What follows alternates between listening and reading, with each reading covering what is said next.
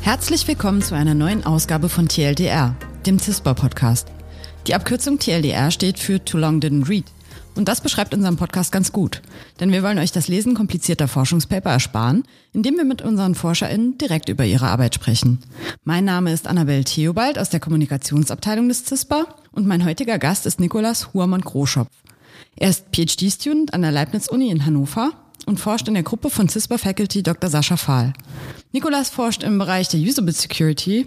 Das heißt, er beschäftigt sich meist mit der Frage, wie Cybersicherheitsmechanismen so gestaltet werden können, dass sie benutzerinnenfreundlich sind und damit auch eine echte Chance haben, in der Praxis gut zu funktionieren. Hallo Nikolas. Hallo. Nikolas, du bist eigentlich im Saarland zu Hause und jetzt im vergangenen Jahr hier nach Hannover gezogen und Dr. Sascha Fahl gefolgt. Hm, erstens bist du gut angekommen und zweitens vermisst du irgendwas an der Heimat? Ich bin gut angekommen. Natürlich so Dinge wie die Grillkultur im Vergleich zum Saarland vermisst man hier ein bisschen, aber ja, es gibt ja auch viele viele andere Dinge, die man dafür im kleinen Saarland nicht so hat. Insofern. Dass du Grillkultur sagst und nicht Schwenkkultur, zeigt irgendwie schon, dass äh, du dich sehr entfremdet hast. Das stimmt. Perfektes Hochdeutsch ist eins der Dinge, die ich hier nochmal ausführlich gelernt habe. Ja, wir hatten gestern äh, die Rede davon. Hast du das äh, ernsthaft geübt? Äh, nein, nein, nein. Aber meine Mutter hat mich mal darauf hingewiesen, dass das jetzt noch klarer ist als früher, wenn ich es quasi, wenn ich mich quasi darauf konzentriert habe. Wie ist es hier in Hannover? Hast du dich gut eingelebt? Ist es eine schöne Stadt? Kann man hier viel erleben? Es gibt eigentlich alles, was es so in einer Großstadt Cooles geben kann. Escape Rooms, Bouldern. Ähm, ja, viele Aktivitäten. Schön. Ähm, hast du eigentlich von Anfang an an der Leibniz-Uni studiert oder hast du dann einen Wechsel gemacht? Hier für meinen PhD habe ich von Anfang an an der Leibniz-Uni studiert. Vorher war ich an der Uni Saarland. Wie bist du überhaupt in die Cybersicherheitsforschung gekommen? Äh, das war tatsächlich so ein bisschen durch die Praxis, weil ich früher sehr dachte, also bevor ich in die Cyberforschung kam, hatte ich sehr den Eindruck, dass Security sehr theoretisch ist und so. Ich hatte vor allem viel Kryptographie und diese ähm, Trust- und Truth-Beweise und so im Kopf. Das wirkte alles nicht so wahnsinnig spannend auf mich, auch wenn ich das Thema natürlich wichtig fand. Und dann gab es an der Uni Saarland tatsächlich diese Vorlesung Hacking, in der man einfach ähm, so Security-Systeme kaputt spielen durfte und so ein bisschen die Schwachstellen kennenlernen. Und da wurde mir dann so ein bisschen gezeigt, dass Security eben auch sehr viele praktische Aspekte hat tatsächlich. Und ähm, dann kam quasi noch die Fügung dazu. Ich hatte quasi vorher ohnehin schon so ein bisschen die Neigung zur Usability, zu ähm, nützbare Interfaces machen. Ich bin in meinen privaten Kreisen meistens auch die Technikperson, zu der man geht, wenn man Probleme hat. Und insofern sind Usability-Probleme, die andere Leute haben, auch immer Probleme, die ich dann lösen darf. Deswegen äh, ist mir Usability generell sehr wichtig.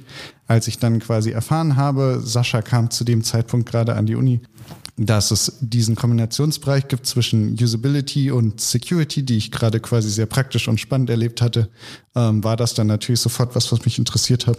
Und ja, dann habe ich quasi als Hiwi angefangen, so ein bisschen in die Forschungsarbeit reingeschaut, war auch ein bisschen überrascht, wie sehr das eben genau das ist. Also diese Usability auf der einen Seite, die Security, das Praktische, das Kaputtspielen auf der anderen, was man so ein bisschen abwägt. Also so ähm, genau dieses, warum müssen sich User eigentlich 100.000 Passwörter merken? Warum kann das nicht sicher irgendwie anders gemacht werden, so dass der Nutzer keine Fehler machen kann?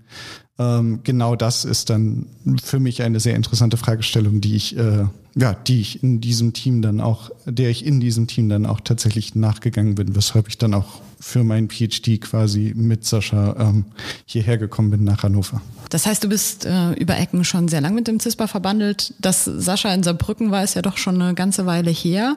Und dann bist du jetzt wieder bei uns gelandet eigentlich? Ja, genau. Also Saschas Team ist ja jetzt vor kurzem wieder zum CISPA dazugestoßen als der Außenposten Hannover, schätze ich. Ähm, und da bin ich dann natürlich sofort wieder mitgewechselt. Das hat ja, hat ja so ein bisschen gepasst.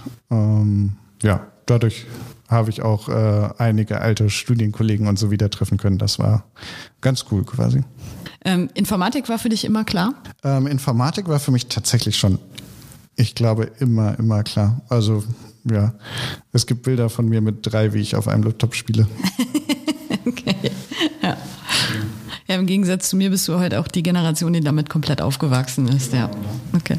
Das funktioniert. Ich, ich erinnere mich dran, dass mein Bruder ähm, zu Weihnachten irgendwann den Amiga 500 Commodore bekommen hat und das war einfach, das, das, das war so ein Fest und das war so außergewöhnlich und also ja, ich bin ein bisschen zu alt, um, um so ein Native zu sein. Ähm, kommen wir zu dem Thema, über das wir heute eigentlich reden wollen. Wir wollen wie immer ein bisschen über Forschung reden. Äh, und zwar wollen wir über Passwortmanager reden, äh, die ihr, glaube ich, prinzipiell für sehr sinnvoll erachtet. Äh, aber es gibt manchmal Probleme im Zusammenspiel von Passwortmanagern und Webseiten und ihr habt euch das genauer angeschaut. Kannst du einen groben Abriss geben, um was es geht und wo die beiden Sachen überhaupt miteinander interagieren müssen? Mhm. Genau, also Passwortmanager sind ja äh, dieses Grundkonzept von, ähm, man speichert Nutzername und Passwort, anstatt sie sich selbst merken zu müssen, im Idealfall unterschiedliche Passwörter für unterschiedliche Seiten, speichert man alles, was man so hat, einfach in diesen Passwortmanager. Und die sind insofern cool, dass sie über Browser-Plugins oder ähnliches sogar theoretisch automatisch äh, diese Informationen ausfüllen können. Und dadurch natürlich man quasi gar nicht mehr mit Passwörtern interagieren muss, sondern man klickt einfach nur noch auf in irgendeiner Form, ich möchte mich einloggen und dann wird man eingeloggt und ähm, das funktioniert sicher, aber auch äh, sehr benutzbar. Deswegen ist das sehr interessant. Und ähm, das funktioniert in der Praxis, aber natürlich nicht so schön wie in der Theorie. Das heißt, äh, es gibt unglaublich viele Fälle, in denen Webseiten in irgendeiner Form so umständlich oder so dynamisch oder in irgendeiner Form ähm, teilweise auch einfach fehlerhaft implementiert sind, dass Passwortmanager nicht ordentlich äh, diese Interaktionen übernehmen können, also nicht ordentlich automatisch äh, ausfüllen können oder so. Und ähm, da wollten wir uns quasi einmal anschauen, was sind denn da so die Probleme? Was, was verursacht die Probleme? Was dürfen Website-Betreiber eher nicht tun? Was können sie tun? Ähm, wo, wo funktionieren Passwortmanager sehr gut? Wo funktionieren sie sehr schlecht? Und was habt ihr dabei herausgefunden? Wir haben herausgefunden, also einmal, dass es äh, tatsächlich sehr vielfältige Probleme gibt. Ähm, wir haben die in so Problemkategorien einge äh, eingruppiert und in so Grundprobleme, die dann unendlich viele Variationen haben. Das sind etwa 39. Ja, das sind ganz schön viele. Mhm. Und ja, dann haben wir da quasi Passwortmanager drauf getestet, um zu sehen, welche haben damit wie Probleme und wie lösen die, die vielleicht auch so ein Stück weit. Kannst du so ein paar konkrete Probleme beschreiben, damit man so eine Vorstellung bekommt? Ja, äh, zum Beispiel ein relativ prägnantes Problem auf vielen großen Webseiten, zum Beispiel Google und Microsoft, ähm, war, dass Logins heute heutzutage oft über mehrere Seiten verteilt werden und das bedeutet, dass man auf der ersten Seite quasi nur ein Nutzernamefeld hat, wo man dann auf Weiter drückt und dann kommt man zum Passwort, wenn der Nutzername gestimmt hat.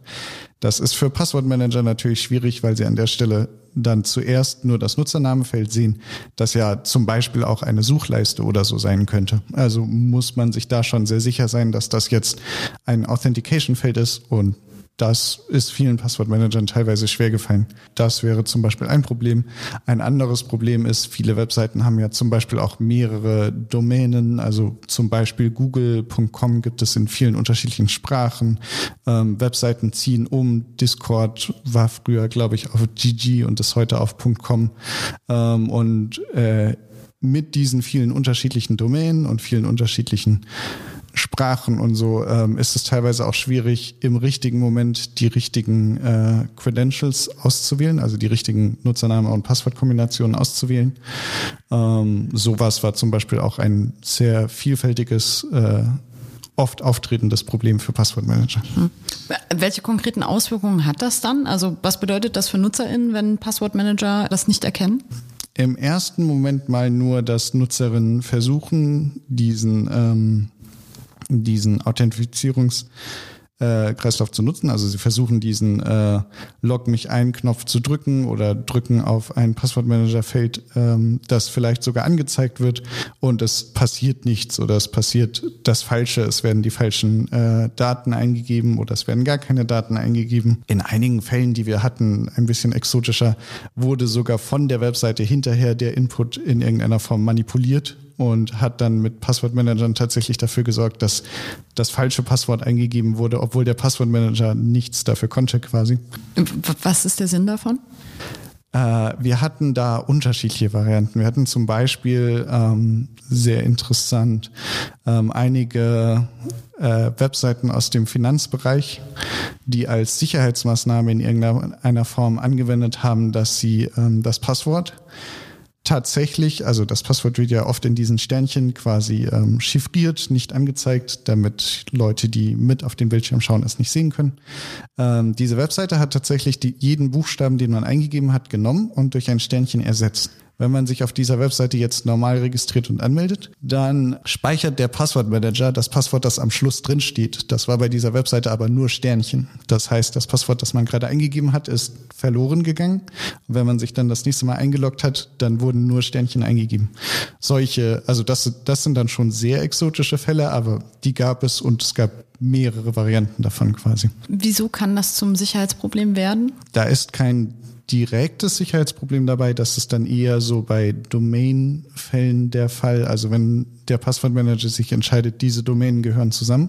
Das kann er zum Beispiel auch im falschen Fall tun, wenn zum Beispiel mehrere Services ähm, auf derselben Domäne auf unterschiedlichen Subdomänen sind, dass sich der Passwortmanager dann entscheidet, ähm, er sollte hier ein, ein bestimmte, äh, eine bestimmte Nutzernamen-Passwortkombination auswählen, die dann aber die falsche ist, weil er irgendwie nur für die, die Hauptdomäne, also äh, irgendeinen übergreifenden Service, äh, das Passwort auswählt, obwohl der unterliegende Service ein anderer ist.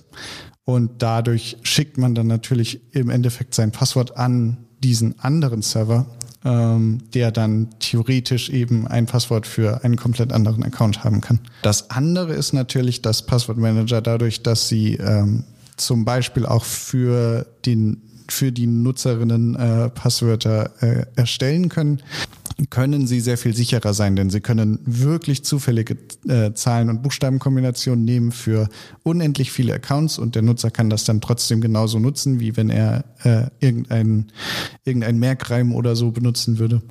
Und dadurch hat der Nutzer mit einem Passwortmanager sehr viel sicherere Passwörter. Wenn aber diese Probleme auftreten, dann äh, funktioniert äh, der ganze, der ganze Workflow auf diesen Webseiten nicht. Und das hat dazu geführt, dass Passwortmanager von Nutzern oft nicht oder nur sehr ungern benutzt werden oder in irgendeiner Form umgangen werden.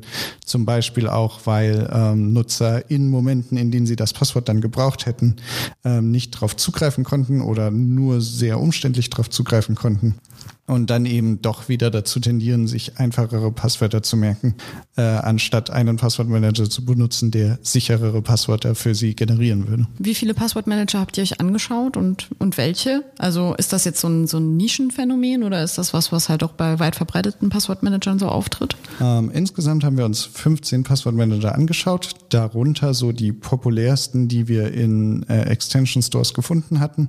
Ähm, insbesondere waren da auch drei wichtige Browser-Passwortmanager, also eingebaute Passwortmanager dabei, von denen wir davon ausgehen, dass sie dadurch, dass sie eingebaut sind, äh, quasi out of the box mitkommen, äh, die populärsten sind. Das waren der Chrome Passwortmanager, also der Passwortmanager von Google, ähm, der Firefox Passwortmanager und der Edge Passwortmanager, welcher auf einen Passwortmanager-Service von Microsoft natürlich ähm, verweist an der Stelle. Das waren so die, die wichtigsten, denke ich, die wir uns angeschaut haben. Okay, ihr habt euch das nur für Desktop äh, angeschaut, ist das richtig? Also mhm. nicht für mein Smartphone oder so, das, das ist nicht gecheckt worden.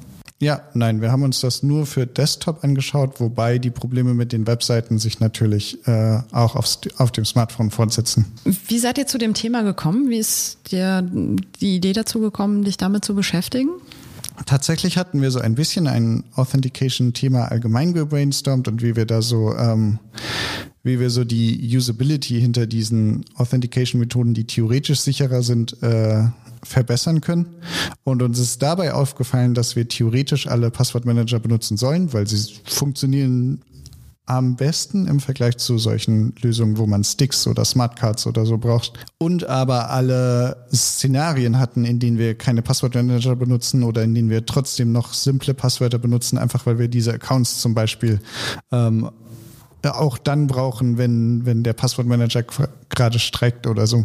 Und dann haben wir uns überlegt, warum ist das eigentlich so? Warum funktioniert der Passwortmanager an dieser Stelle nicht? Warum kann ich ihn nicht einfach überall benutzen?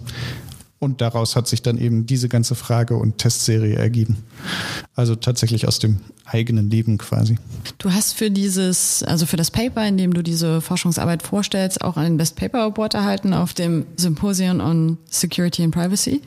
Das ist eine sehr wichtige Konferenz und äh, mich würde interessieren, was bedeuten diese Awards für euch? An der Stelle war der Award natürlich vor allem eine große Ehre für mich. Also ähm, das hätte ich so an der Stelle auch nicht gedacht. Insofern freue ich mich sehr darüber ähm, und es bedeutet natürlich auch, dass unsere Forschung an der Stelle einfach sehr gut, ähm, sehr gut auch aufgeschrieben war, sehr gut motiviert war, sehr gut äh, das Problem äh, deutlich gemacht hat, ähm, was wir ja auch tatsächlich versucht haben. Also wir haben, wir haben diese Nutzfälle sehr klar strukturiert. Wir sind da äh, sehr, sehr, sehr genau vorgegangen. Ähm, und wir haben auch geschaut, dass wir hinterher zum Beispiel alle Daten, die man bräuchte, um sowas selbst zu machen, bereitstellen und zum Beispiel auch die Problemfälle einfach auf einer Webseite bereitstellen, damit Leute da nachschauen können. Ähm, ich vermute, deshalb haben wir den bekommen, weil das quasi so ausführlich war und weil das so nachvollziehbar war an der Stelle. Und ähm, also den Link zu eurer Webseite, den werden wir in die Shownotes packen, damit äh, Interessierte sich damit auch noch ein bisschen weiter beschäftigen können. Grundsätzlich empfehle ich sowieso immer die Forschungspaper doch nochmal anzuschauen, weil das hier natürlich an der Oberfläche bleibt oder bleiben muss und es da immer sehr viel mehr noch zu lesen und zu erfahren gibt bei euch. Ähm, aber was diese Best Paper Awards oder auch irgendwie das das Paper auf den, auf diesen wichtigen, hochgerankten äh, Konferenzen angenommen werden, das hat für euch schon konkrete Auswirkungen auch auf eure Karriere, das kann man so sagen, oder? Ja, das auf jeden Fall. Das hat mir alles Mögliche eröffnet. Ich glaube, ich habe auch dieses Paper mit am meisten irgendwo vorgestellt oder als Referenz benutzt. Wir haben dadurch sehr viele äh, Follow-up-Projekte direkt äh, gefunden, an denen ich dann arbeiten konnte und in Zukunft können werde ein Hersteller von Passwortmanagern hat uns sogar direkt kontaktiert. Und ähm, also ich persönlich freue mich natürlich darüber, ähm, dass das oft anerkannt wird. Wir haben darüber zum Beispiel auch oder darauf basierend zukünftige Projektanträge gebaut mit Projekten, die äh, mit dem Thema, aber auch mit der mit der sehr ausführlichen Methodik, die sehr gut geklappt hat, äh, zusammenhängen und haben da zum Beispiel auch äh, jetzt durch Google eine Partnerschaft bekommen, wo wir an zukünftigen Forschungsprojekten arbeiten können die genau in diesem Bereich liegen, also im Bereich dieses Papers, im Bereich von Passwortmanagern und der Nutzbarkeit von Authentifizierung im Internet allgemein. Ihr seid auch bei der äh, reinen Bestandsaufnahme des Problems gar nicht stehen geblieben, sondern es gibt auch äh, durchaus von euch, ich sage jetzt mal Ratschläge für EntwicklerInnen von sowohl Webseiten als auch von Passwortmanagern, wie das Zusammenspiel verbessert werden kann. Kannst du da vielleicht nochmal kurz zusammenfassen, was ihr anraten würdet oder wie solche Probleme auch zum Teil behoben werden können? Ähm, also was wir herausgefunden haben durch unsere äh, Forschung an der Stelle und durch dadurch, dadurch, wie die Passwortmanager das zum Teil handhaben, ähm, ist unter anderem, es gibt einige Standards, die zum Teil auch schon unterstützt werden, die dabei helfen können für Entwickler, zum Beispiel ähm, die Standards um Autocomplete, aber zum Beispiel auch die Standards um äh, well-known URLs, die genutzt werden können, um Passwort-Change-Formulare anzuzeigen und Okay, das musst du mir jetzt erklären. Das funktioniert zum Beispiel so, dass äh, es tatsächlich, es gibt dieses Well-Known Directory, das äh, gibt es schon relativ lange. Da kann man, äh, das ist quasi eine, eine standardisierte URL, die Webseiten anbieten können oder allgemein Server anbieten können, um einmal zu deklarieren, äh, das sind zum Beispiel meine Services, also da kann auch zum Beispiel E-Mail angegeben werden. Moderne E-Mail-Clients unterstützen oft, dass wenn dieses Well-Known Directory existiert, dass sie da einmal reinschauen unter slash E-Mail-Server und dann können sie sich automatisch einstellen bezüglich des E-Mail-Servers. Ähm, und in diesen Well-Known Directories, was quasi so eine Liste von Services ist, genau, eine Liste von Services, diese, diese Domäne, also google.com bietet diese Services an und wenn du dich konfigurieren willst, musst du da und da hinschauen.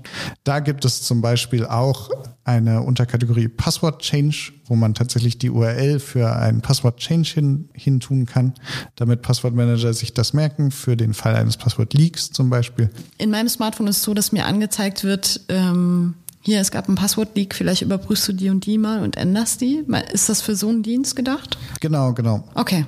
Dass dann quasi auch direkt ein Button angezeigt werden kann. Also Passwortmanager zum Beispiel haben diese Funktion mittlerweile auch oft integriert, dass sie checken, ob das Passwort in irgendwelchen Leaks vorhanden ist. Und dann theoretisch, wenn diese well-known URL existiert, dann können sie direkt einen Button anbieten mit äh, hier ändern und dann äh, linken sie auf die Webseite und dann kann man da direkt sich um den Leak kümmern was natürlich auch sehr wichtig ist, weil ähm, je umständlicher so ein Prozess ist, desto mehr Nutzer verliert man auf dem Weg. Also desto eher kommt es dann dazu, dass man das Passwort aus dem Leak nicht ändert und sich damit einer Sicherheitslücke öffnet. Genau. Und ansonsten ein weiterer Aspekt ist, ähm, dieses, das, das gibt es im Bereich der Krypto schon, dieses Don't Do Your Own Crypto, würde ich an der Stelle sogar ein bisschen extenden auf Don't Do Your Own Authentication. Also die meisten Fälle, wo die Webseite irgendwie direkt mit dem Login-Field interagiert haben, schienen für uns eben eher unnötig. Also so die, die Sicherheitsgewinne, die man machen würde, indem man zum Beispiel das Passwort durch Sternchen ersetzt, bevor der Nutzer es abschickt ähm, und es dann irgendwie intern verwaltet, ähm, die sind so gering, weil ähm, die Angriffsvektoren einfach komplett andere sind. Also so die Wahrscheinlichkeit, dass jemand sich in die Webseite reingehackt hat und aber nicht dieses Passwortfeld selbst manipulieren kann, was diesen Schutz deaktivieren würde und nicht auf das Passwort zugreifen kann, was diesen Schutz deaktivieren würde, die sind gering bis nicht vorhanden, würde ich sagen. Und damit ist der Schutz durch solche selbstgebauten Sicherheitsmechanismen eigentlich irrelevant, hätte ich gesagt. Dass man sich da eher tatsächlich an die Standards hält, möglichst simple ähm, Passwort äh, oder möglichst simple Authentifizierungsforms baut, also eben nur Nutzername, Passwort, irgendwelche klar deklarierten zusätzlichen Felder. Wenn man da dann zum Beispiel den Autocomplete-Standard mit benutzt, dann kann man die sogar benennen, wie man möchte und der Passwortmanager oder der Browser weiß trotzdem, dass das hier das Nutzername und das hier das Passwortfeld sein soll. Und dann sollte man sich eher darauf konzentrieren, Sicherheit mit Hilfe existierender Sicherheitsstandards, wie zum Beispiel, dass Logins nur über HTTPS verfügbar sind und eben nur verschlüsselt übermittelt werden.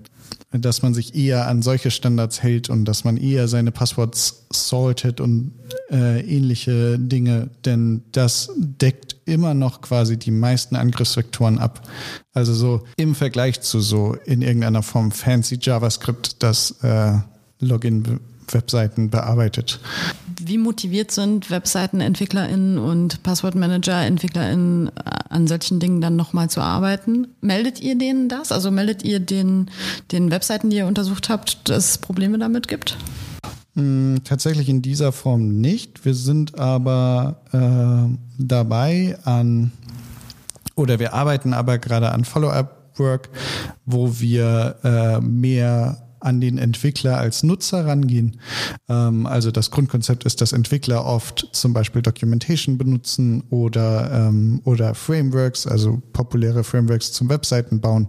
Und dass es wichtiger ist, dass man dort dann überall konsistent äh, äh, richtig äh, oder gute, aber äh, gute und sichere Logins macht, die dann auch für Passwortmanager gut benutzbar sind. Und dann darüber dass man diese Ressourcen bereitstellt, kann dann jeder Entwickler auf der Welt äh, schnell und einfach äh, für sich herausfinden, dass das die vorgegebene Lösung ist.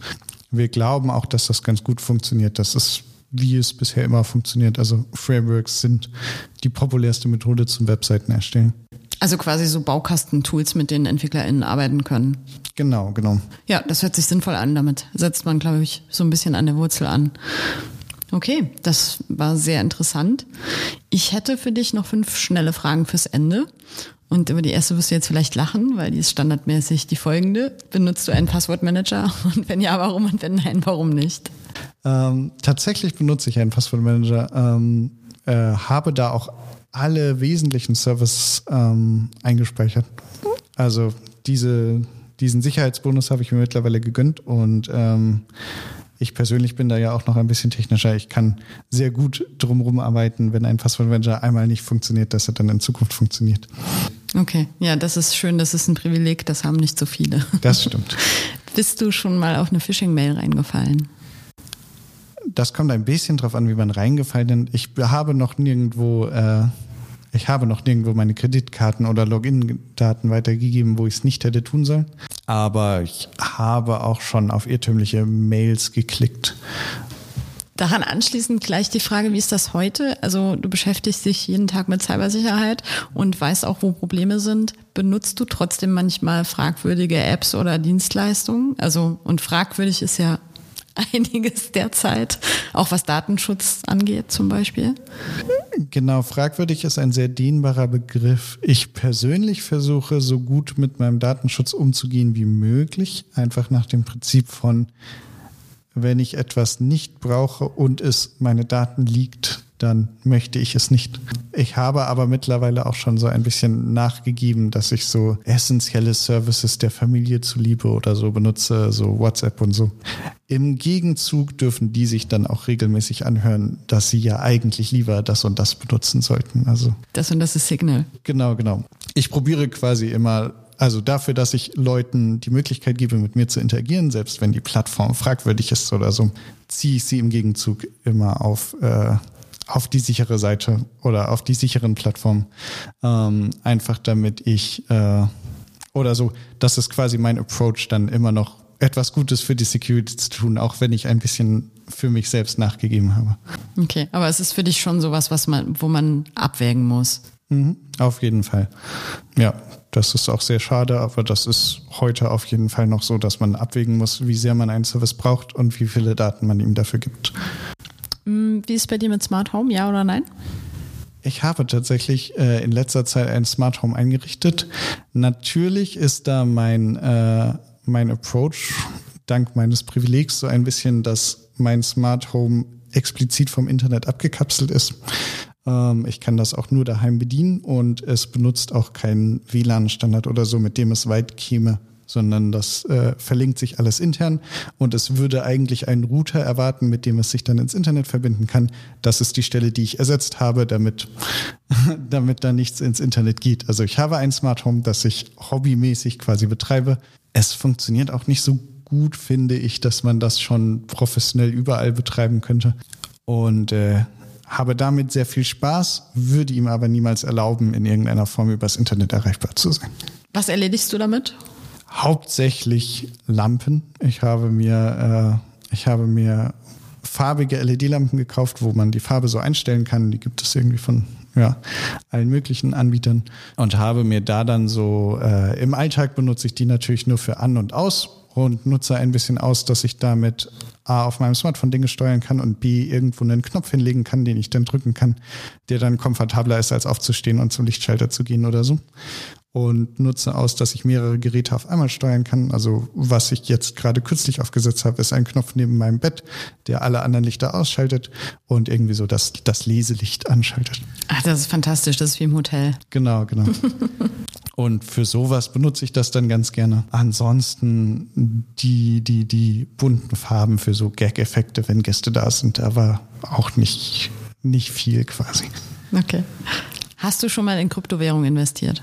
Nein, ich bin mir auch da ziemlich sicher, dass man das, also so, mm, um das insgesamt zu sagen, also es, es ist bestimmt ein tolles äh, ein tolles äh, Spekulationstool und ein lustiges, also so eine lustige Methode, um Geld vielleicht zu bekommen. In, da ist es aber für mich, nach so wie ich die aktuelle Geschichte kenne, eher so eine Art Gewinnspiel.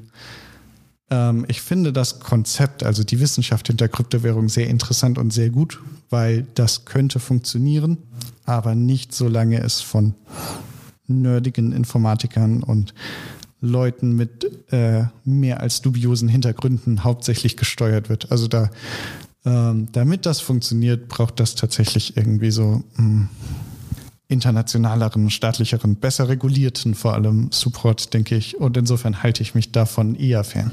Aber die Zentralbanken beschäftigen sich doch damit auch schon längst, was ich so mitbekommen habe. Ja, wir werden sehen, ob die Zukunft in Kryptowährungen liegt. Genau, genau. Also bin bin da auch ein bisschen gespannt, werde das auch weiter beobachten. Aber im Moment, ähm, gerade da es keine Kryptowährung gibt, die einen stabilen Kurs hat und ich das hauptsächlich benutzen würde, um mein Geld zu verwalten als Alternative zum Geld, äh, benutze ich es quasi nicht. Nikolas, war sehr interessant mit dir. Vielen Dank, dass du da warst. Ich hoffe, du kommst irgendwann wieder. Und ja, bis bald. Ja, vielen Dank.